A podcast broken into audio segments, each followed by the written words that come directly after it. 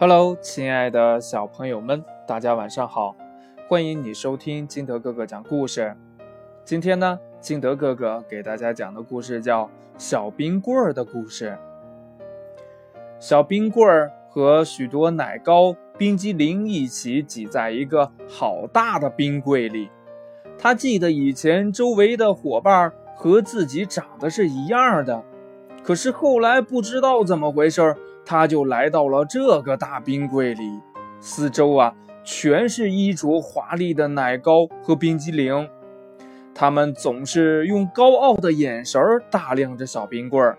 小冰棍儿被他们挤在最下面的一个小角落里，不敢说话呀，只能默默地憧憬着这个大房子外面的世界。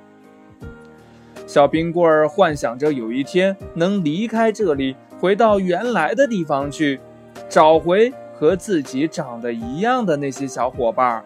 可是他总是看不到这个大房间的窗口。小冰棍儿很想哭，可是又哭不出来，因为他的心和身体都是冷冰冰的，所以不会流泪，只能在心里难受。紧挨着小冰棍儿旁边是一个。大冰激凌，他呢好像看透了小冰棍儿的心思，他对着小冰棍儿大声的嚷嚷说：“你个破冰棍儿，你还想出去呀？嘿嘿，你也不看看你自己的样子，你有迷人的外表吗？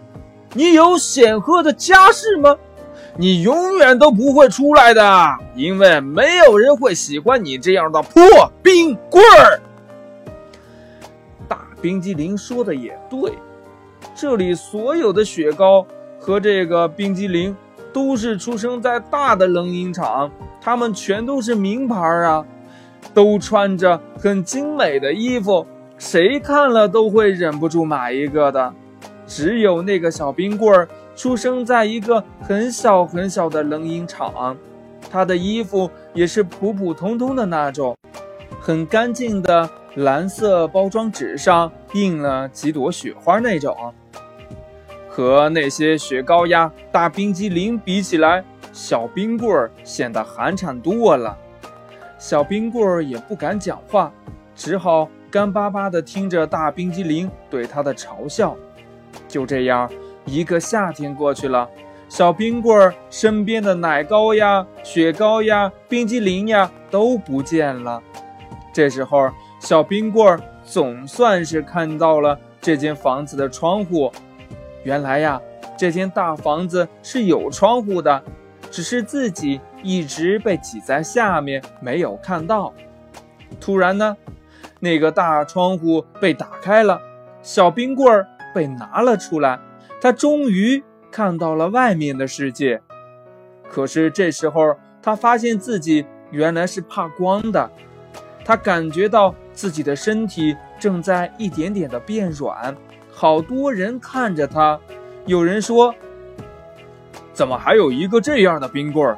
什么烂牌子呀，扔了算了。”又传来一个老奶奶的声音：“你们年轻人呐，真是的，扔了多浪费呀！